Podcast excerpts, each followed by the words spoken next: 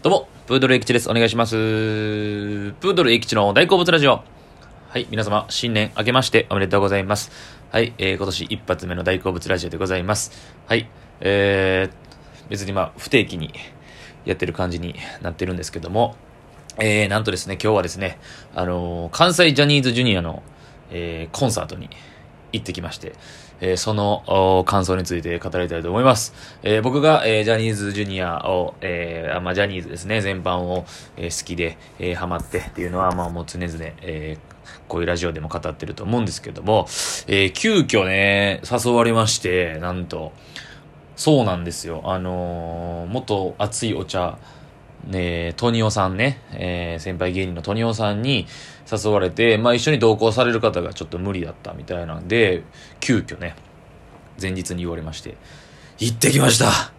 いやー、よかったです。めちゃくちゃよかった。大阪城ホールで、えー、ザ・ビギニングのろしというタイトルで、えー、まあ、なにわ男子が、えー、去年の11月にデビューされたので、えー、言うたらデビュー組というか、ジュニアではなくなったので、えー、A グループ、リトル関西を中心とした、えー、ジュニアのメンバーで行われるやつで、なんか12月もやってた、というか、11月？まあ去年もやってたみたいなんですよね。僕知らなかった。オリックス劇場とかでやってたんですかね。でもまあ全ジュニアが集合しての新年一発目。毎年ね、大阪城ホールでやってるんですよね。これは恒例。みたいで、正月は大阪城ホールで、関西のジャニーズジュニアはやるということになってるんですけども、それの、えー、大阪の最終日になるんですかね、に行ってきました。いや、あのー、ちょっとほんまにびっくりしたんですけど、ほんまにずるなしですよ。ほんまこういうのを、マジで、ほんまにちゃんと、えー、行って、チケットで、その行ってからじゃないと分かんないんですよ、今。オンラインチケットみたいなのが。なんと、スタンド最前列やったんですよ。こんなことあると。びっくりしました。トニオさんと二人、えー、まあ、男二人ですね、が最前列で、スタンドのとこでいて、もう異様な感じでしたね。まあ、正直、ほとんど男の人はいないです。会場に。僕もらもめちゃくちゃチラチラ見られるんですよね。もう何は男子の時も経験しましたけど、チラチラチラチラ見られるんですけど、あの、すごい、ラッキーやったなと。で、僕なんかあの、グッズを何も持ってないので、そうなんですよ。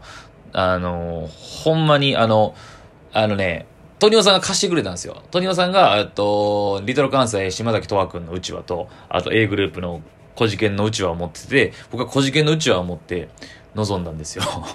でもな、あの途中で気づいて、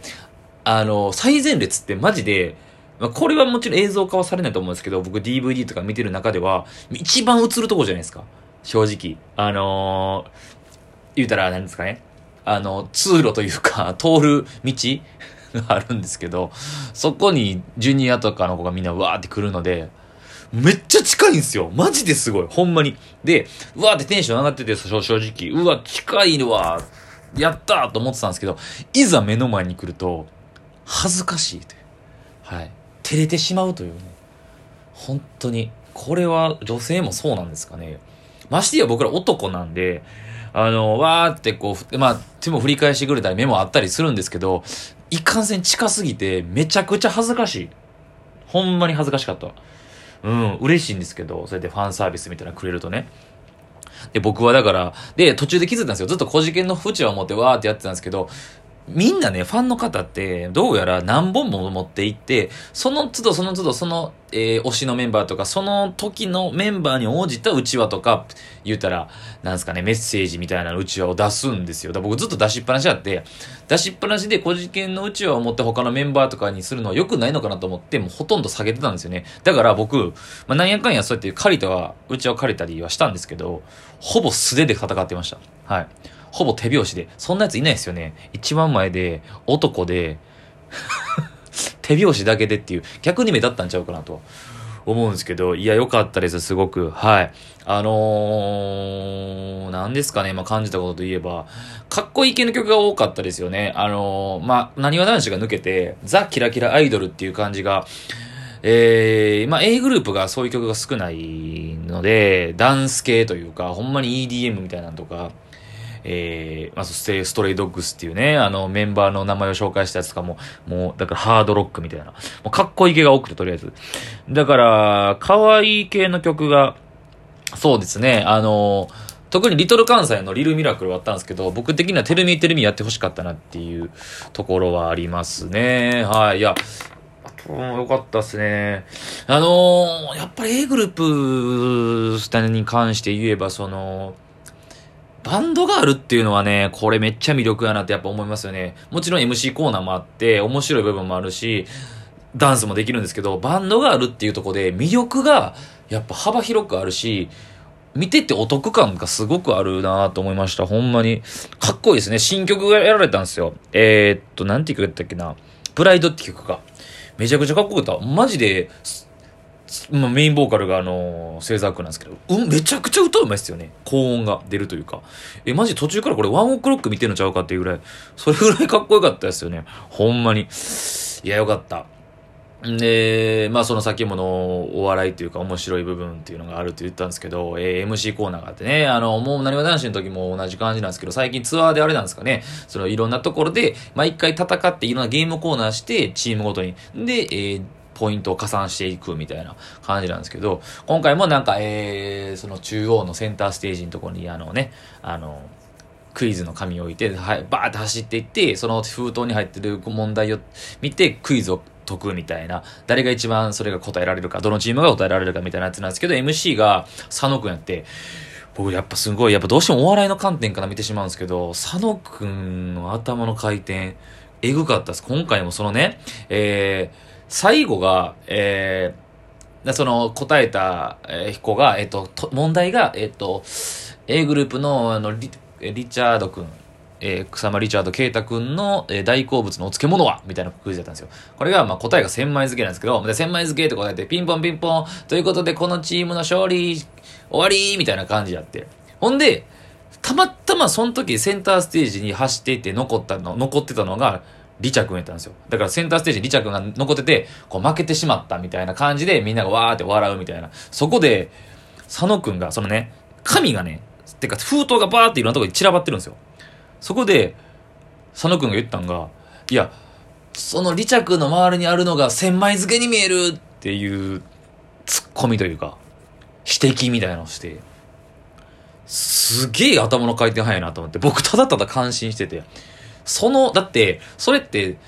たまたまリチャ君がその感じで真ん中にいて、ほんで、たまたま答えが千枚漬け。わかんないですからね、封筒でほんまにランダムに入ってるんで。そのタイミングが出て重なって、ようそのワードが出てきたなっていう、めちゃくちゃ早く。っていうとこをみんな気づいてんのかなって思うぐらいなんですけど。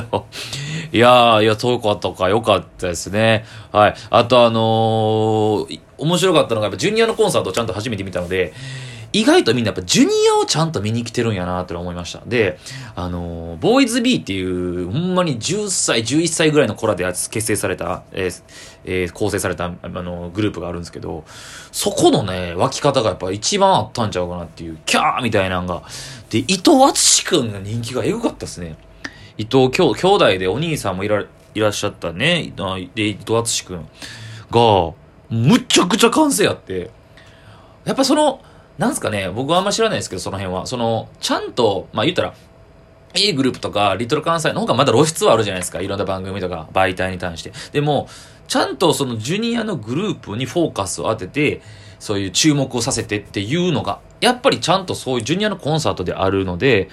そういうとこでやっぱジュニアの、えー、年少組というか小さい子らのメンバーが一番こう、わーってこう会場が湧くっていう、おこのすごい意外というか、あ、そうなんやっての思いました。はい。やっぱいいですよね、この関西のジャニーズのジュニアのね、この何ですか、この、お兄ちゃん感、弟感というか、えー、それをどんどん受け継いでいく感じで、こうなんか脈々と受け継がれる感じ。だから昔ちっちゃくて、このね、あの、新人紹介コーナーがあるんですよね、ジュニアの。で、ほんまに入りたての子を自己紹介させてっていう、あの感じの A グループの佐野くんとか、えー、まさか族がマイクフォローして、何歳ですか？とか、特技何ですか？とかっていうあの感じとかも、あのお兄ちゃん感というか、ずっとそれがね、彼らも昔はそういう小さいジュニアの時に上の、えー、グループ、ウエストの人とかからこう、やられてきた感じを感じるというか、なんですか、私立の、私学のエスカレーター感というかね、合ってんのかわかんないですけど、いや、その感じとかも感じて、その、それがあるからこのデビューとかに向かうまでのこのストーリーがあって、えー、成長を見られてとか、でね、やっぱジュニアの魅力なのかなと改めて感じました。およかったです、すごく。あのー、ね、えー、いろいろ曲、やってほしい曲があったんですけどね、夢ゴーイオンとかも見れてよかったです。ほんま昔からこれ関西ジャニーズジュニアで歌われてる曲、漢字で歌われてる曲がやられてるのもよかったですね。あと僕個人的に思ったのが、もうちょっと別枠の感想なんですけど、スタンドの一列目なんですっげえいい位置で見れるんですよ。でも、ほんまに下手しアリーナよりいい席なんちゃうかぐらい。で、アリーナの一体が見れるんですけど、これあれなんですかね関西の漢字のファンの人だけなんですかねうちわに書いてるワードがおもろすぎて、だ言うたらね ピースしてとか、あえー、バーンしてとかあるんですよ。投げキスしてとかね、よくあるじゃないですか。それ言う子もたくさんあるんですけど、それ書いてどうすんねんみたいな。なんか、香水嗅がせてとか いや、おもろいんですよ。書いてることが。あれも一個の風物詩なんですかね。めっちゃおもろかったら、5秒間だけ彼氏にして、彼女になってとか、どう、無理やろとか思って あと、ピアス何個開けてるんみたいな。それ聞いてどうすんねんみたいな。で、どうやって答えたらええねんみたいな。あの、僕個人的に一番良かったのが、あの、もういなくならないって約束して。何やねん、それ。笑かしに来てますよね。だって答えられようもないし、そんな。いや、おもろいなぁと思ってファンの人も。俺、関西特有のノリなんですかね。他は違うんですかね。いや、めっちゃおもろかった、ファンの人も。それ聞いてどうすんねんみたいな。いやーよかったです。本当にあのー、すごい貴重な経験できたと思います。マジで。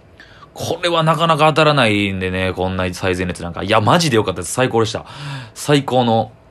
年明けのスタートを切れたと思います。ということで、関西ジャニーズジュニアのコンサートの感想でした。ありがとうございました。